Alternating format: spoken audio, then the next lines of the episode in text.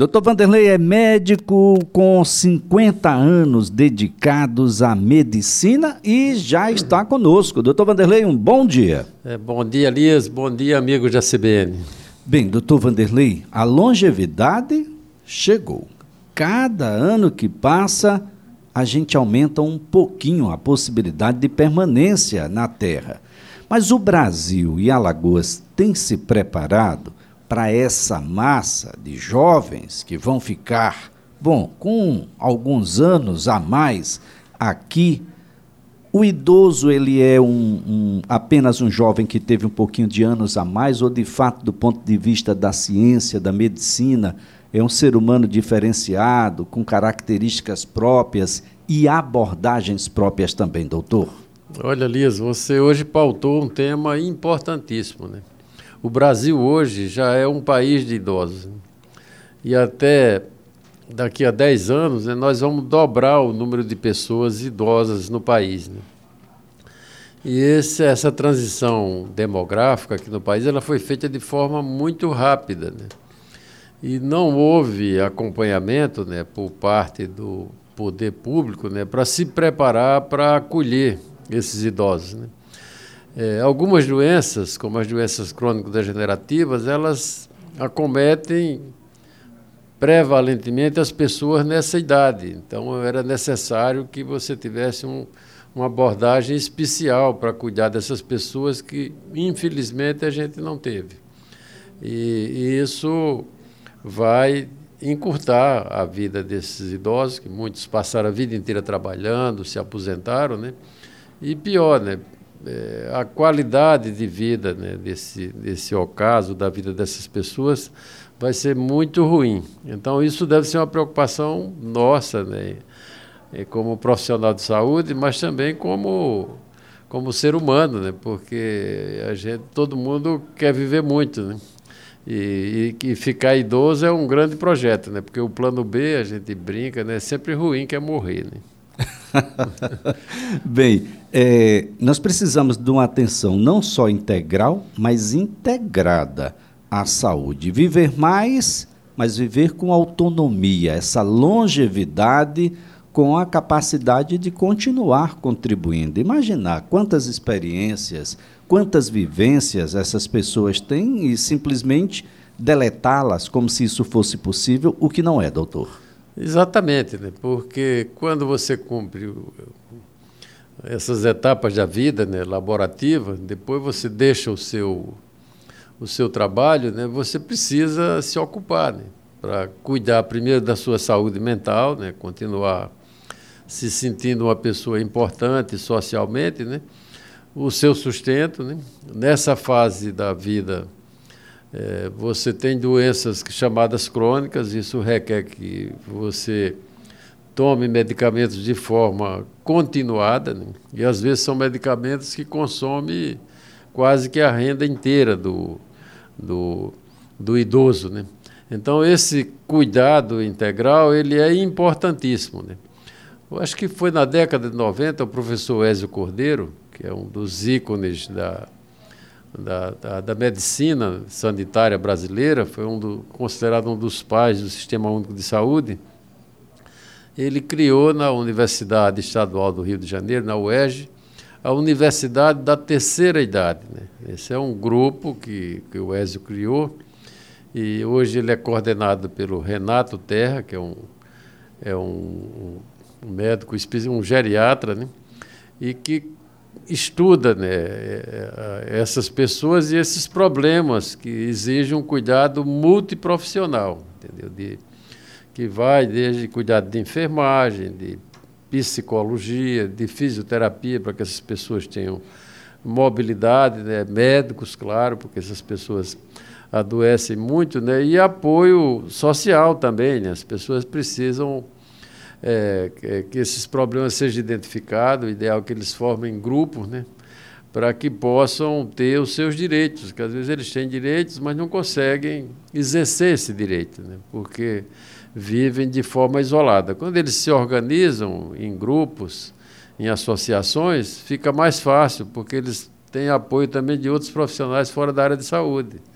advogados, a defensoria pública, que faz valer os direitos que essas pessoas têm conquistado né, durante a vida inteira e que às vezes não são reconhecidos né, e nem são e, e, nem são proporcionados né, pelas autoridades constituídas, públicas e privadas também, né, transporte público, essas coisas todas que o idoso precisa para ter para ter um, uma vida sobretudo saudável, né? Ter, aproveitar o, o, resto de vida que a gente tem, né? viver até o último dia da sua vida. Né? Bem, o, o Brasil, ah, ele, ele cresceu e cresceu muito e, e passa a ser uma referência no acompanhamento ah, na agropecuária, o gado. Você consegue acompanhar desde ah, o período gestacional até o fim. Você sabe absolutamente tudo, mas a gente não consegue acompanhar a vida das pessoas. A gente não consegue se importar com as pessoas, porque se a gente tivesse saúde de família, essas equipes todas, a gente acompanharia desde a gestação, passando pelas principais necessidades de vacinas, por exemplo, que vai impedir que essas crianças adoeçam, que venham a óbito um pouco mais adiante, e todo o processo que se segue até essa fase da vida, que é uma fase muito especial da vida, doutor. Elias, você está conduzindo essa pauta de forma interessante. Acho que se eu for presidente da República, você vai ser o meu ministro da Saúde. Olha, nós acompanhamos isso, né, a implantação do programa de saúde da família aqui em Alagoas. Quando eu fui secretário da Saúde, na década de 90, o ministro era o doutor Adib Jatene. Né? Então foi uma fase muito rica né, na formulação de saúde pública e o mais importante foi o programa de saúde da família. Né? Mas o que é que faltou aí? E a gente não conseguiu porque conseguimos a aprovação de um novo recurso, que era a CPMF, mas a área econômica do governo Fernando Henrique sequestrou outros recursos e nós ficamos sem meios para para introduzir um prontuário eletrônico único das pessoas. Você fez uma analogia com o rebanho, né? Uma pessoa que recebe carne lá na China, ela quer saber onde nasceu esse boi, o que ele comeu. Então, o prontuário eletrônico é isso, né? Você chega no, onde você chegar, vai ter a tua história clínica lá, dos exames que você fez, isso evita desperdício, isso ajuda no planejamento. Esse é um dos calcanhar de Aquiles do Sistema Único de Saúde. Nós precisamos colocar isso na pauta. Aliás, nós estamos num período de eleições. Né? E as eleições, nós vamos escolher as pessoas que vão cuidar da vida da gente, ou deixar de cuidar, ou cuidar mal. E é necessário que essas pautas sejam colocadas nesse momento, entendeu? Parar com, com esse maniqueísmo né, de fulano e cicrano, como se fosse uma torcida de futebol, né? E e obrigar que essas pessoas comecem a falar o que é que você pensa em relação ao sistema único de saúde. Quais são as medidas que você propõe para melhorar esse sistema de saúde? Como financiar, por exemplo, que é a nossa área? Né? O que é que propõe para a educação? Que é uma coisa importante. Né? Lembrar que muitas doenças que vão se manifestar na velhice, elas começam na infância. Começam na escola, começam na cantina. Né? O que você come reflete doenças que você vai ter daqui a bastante tempo. Né? Como é que você vai. É, como é que você vai manejar problemas de, de, de, de geração de emprego, geração de renda, previdência? Quando eu vejo as pessoas falando em previdência com uma facilidade muito grande, olhando para um computador, vocês, as pessoas têm que se imaginar que vão ficar um dia, vão ter que se aposentar, ou por doença, às vezes, né? a pessoa se aposenta né? e que tem que ter um, dignidade, tem que ter o um mínimo. Né? E tem que ter suporte do Estado né? para que essas pessoas sejam respeitadas, né? porque os velhos foram as pessoas que construíram o país. Né? Os jovens são aqueles que vão dar continuidade a isso, que vão entregar mais à frente para as outras gerações. E assim a gente vive. Então, Elias, esse prontuário eletrônico ele é fundamental. Na época do governador Teotônio Vilela, nós fomos até a Espanha para ver um modelo disso que era perfeito. Não conseguimos, por falta de recursos, implantá-lo aqui em Alagoas, né? Mas isso, reconheço que se a gente fizesse isso, ia ficar incompleto. A gente tem que mapear o país inteiro. Né? E aí é o papel importante do Ministério da Saúde. As pessoas não podem ficar olhando só para o seu umbigo. É importante a gente votar no nosso governador, nos deputados do Estado, na representação lá em Brasília, para o Senado e para a Câmara, né? mas também no presidente da República. Ele tem que dizer o que é que ele pensa sobre isso. Um presidente da República tem que estar preocupado com os problemas reais da população. Né? É, é do, da pessoa que está lá no HGE, que está precisando de uma cirurgia que não consegue um internamento, é, é pensar no futuro, né?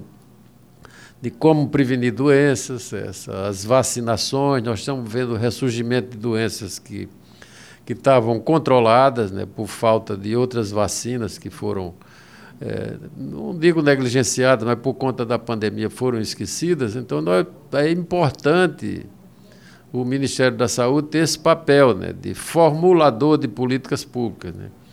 E, e, e, depois dessas políticas formuladas e legitimadas, o ministro, o ministro da Saúde não manda no, no, no, nos estados, nem os estados mandam nos municípios. Tem que ser consensuadas. Elas têm algum órgão central né, que cobre a execução dessas políticas, acompanha o resultado né, para poder que elas. Isso é um.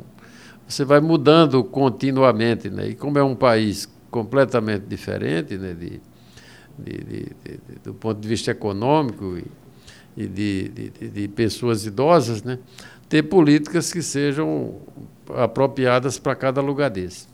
Olha, muito importante, o senhor tocou no Sistema Único de Saúde. Dá para imaginar a situação da pandemia, do novo coronavírus, da Covid-19 aqui no estado de Alagoas, sem o Sistema Único de Saúde? ali seria um desastre. Né? A Lagoas teve uma performance muito boa, né? mas nós perdemos quase 7 mil alagoanos. Todos que estão aqui nos ouvindo perderam algum parente ou um, ou um amigo. Né? E isso foi um, um planejamento né, do, do, do, governo do Estado, do governador Renan Filho, com, seu, com, a, com a sua equipe, né? de planejar esses hospitais regionais, né, hospitais aqui em, em Maceió, UPAs, né? E quando chegou a pandemia, algumas pessoas até criticavam, para que fazer esses hospitais? Né? A gente ouvia sempre essa pergunta, isso não vai funcionar. Né? Mas chegou uma época que você não tinha lugar na rede privada. Mesmo as pessoas com poder aquisitivo não podiam, não tinham onde ser atendidas. Foi o poder público, foi o serviço público, foi o SUS, que acudiu essas pessoas. Aliás, a gente viu agora um, um jornalista lá em Brasília, né, que foi esfaqueado, né, e foi salvo, né, foi, porque foi resgatado rapidamente pelo SAMU, né, é uma coisa pública, e foi para um hospital público, o hospital de base lá de Brasília, que foi atendido prontamente. E, e a gente tem que cobrar também né, que essas pessoas que têm convênio, depois foi para um hospital privado, esses convênios res, façam ressarcimento ao SUS. Porque quando você paga um convênio, é, de certo modo também é um serviço financiado pelo poder público, porque é uma renúncia fiscal. E às vezes o sujeito lhe vende um, um produto que não entrega. Né? Então, se esse, esse, essa pessoa tinha o seu convênio, era ele tinha que ir ser atendido por uma estrutura montada por esse ente privado. Né? Mas ele vai para o serviço público, tem uma lei, mas isso não é cobrado das pessoas. Então, muitas pessoas que foram atendidas aqui pelo Sistema Único de Saúde eram pessoas que pagam também né, para para rede complementar para a rede privada né, e que precisa, a gente precisa vigiar isso. Por isso a importância de eleger os seus parlamentares, porque isso depende de legislação, para acompanhar também a, a, medicina privada, né? porque são, é muito dinheiro que é envolvido nisso. Cada vez mais o sistema financeiro está entrando se interessando por isso, né? e essas pessoas são muito poderosas, aumentam de forma abusiva as, as mensalidades dos planos de saúde, e daqui a pouco ninguém vai conseguir pagar um plano de saúde. Então, o SUS, a gente tem que abraçar ele né, de forma muito forte, né? suportá-lo, né, porque é, eu, é a maior conquista da minha geração, o Sistema de Saúde, né, e é a política pública mais inclusiva, né, que ela vai ao rincão mais afastado aqui de Alagoas, do Amazonas, tem lá a presença, a presença do SUS. Todos que estão nos ouvindo agora usaram o SUS nessa pandemia. Vacina é coisa de SUS, não é coisa da iniciativa privada. Pelo contrário, os planos de saúde se recusaram até a fazer os exames, né? Os testes de Covid, eles só fizeram debaixo de, como é que se diz, debaixo de vara. Debaixo de então, vara. Então, a importância, é Elias, da eleição é muito grande né, para essas escolhas que a gente tem que ter feito para, através da política, né, organizar a sociedade. Né? proteger uh, os mais humildes, aquelas pessoas que mais precisam. As pessoas que têm poder aquisitivo, que têm socialmente, financeiramente tão bem, elas não precisam tanto dessa proteção. Mas Alagoas, 92% da população depende do SUS. Em alguns lugares, a minha cacimbinha lá, deve ser 99%. Então, não há como a gente eh, se envolver em saúde, em medicina e, e dar as costas para o Sistema Único de Saúde. E tem que, que fazer uma militância em favor do SUS, né? porque não, não pode dizer ah, isso é coisa do governo. Não é coisa do governo, não, é nossa. Coisa nossa. Ó, imaginar aí a situação do idoso aqui no estado de Alagoas, em boa parte das cidades, não é diferente aqui na capital alagoana, na cidade do Maceió em que o poder público local apenas observa de que teremos muitos idosos, muitos serão diabéticos, hipertensos, um percentual significativo vai ter problemas cardiovasculares, só observar isso, bom, não é suficiente, é preciso agir, é preciso ordenar todo um sistema de modo a que esse sistema funcione traga não só mais é, instrumentos para que a gente evite de que esse quadro seja tão grave, mas que possa intervir quando ele existir da forma grave em que está hoje. Inclusive trabalhando também a saúde mental, doutor Vanderlei. Precisamos de espaços públicos mais acessíveis, mais seguros, de modo que essas pessoas que continuam vivas e entre nós e com a capacidade grande de contribuição para a sociedade possam de fato existir. É fundamental, Elias. Eu fui um. Antes da pandemia, uns quatro anos atrás, eu fui dar uma aula em Campo Grande. Era uma aula lá, um evento do diretório acadêmico lá da Universidade Federal. E eu cheguei, gosto, ia dar minha aula tarde, mas eu cheguei lá e vou assistir o congresso inteiro, né, que tinha lá. E assisti uma, um módulo de geriatria. E eu fiquei impressionado, né, um dos dos conferencistas era o professor Renato Terra, né, que é o coordenador desse, dessa universidade da terceira idade lá da UERJ, né? E como isso lá já, tá, já está incutido na rede pública de saúde.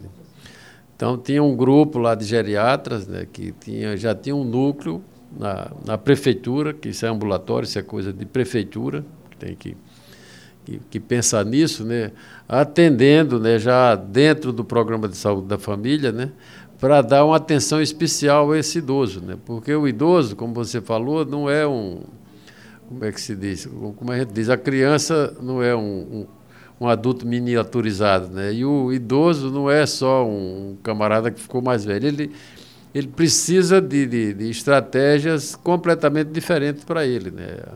Medicação, por exemplo, é muito importante ter na equipe um farmacêutico que a gente chama de conciliação medicamentosa. Né? Os idosos eles não toleram a mesma dose de, de, um determinado medicamento que uma pessoa rígida, que uma pessoa normal. Né? A combinação de, de medicamentos, aí aprendi uma frase chamada desmedicalização.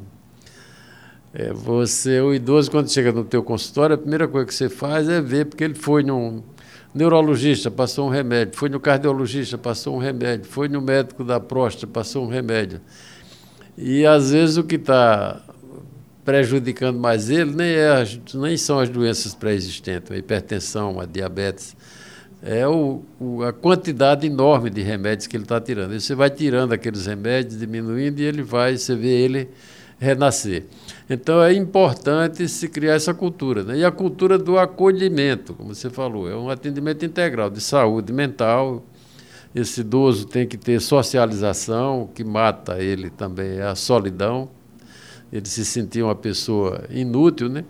E essas pessoas ainda têm capacidade produtiva também, entendeu? Não tem a força dos músculos, mas a, a cabeça deles seguramente é melhor do que, do que, um, do que uma pessoa jovem. Né? Eles podem contribuir ainda com, com a sociedade. Né? E tudo isso tem que fazer parte da pauta política desse ano. Exatamente. É, são essas coisas que a gente tem que colocar. Esquece esse maniqueísmo aí que as pessoas ficam tentando empurrar você, puxar como se fosse uma torcida de futebol, né? uma coisa estúpida. Né? O futebol é paixão, né? Então, a paixão a gente tem que ter muito cuidado. Essa é uma hora agora de racionalidade, de fazer essas escolhas pensando em você também, mas na sua família, nos seus amigos, né? na, na sua cidade, na sua rua e no seu país. Muito bem. Doutor Vanderlei, foi um prazer tê-lo aqui no CBN Maceió. Até a próxima segunda-feira. Um abraço grande.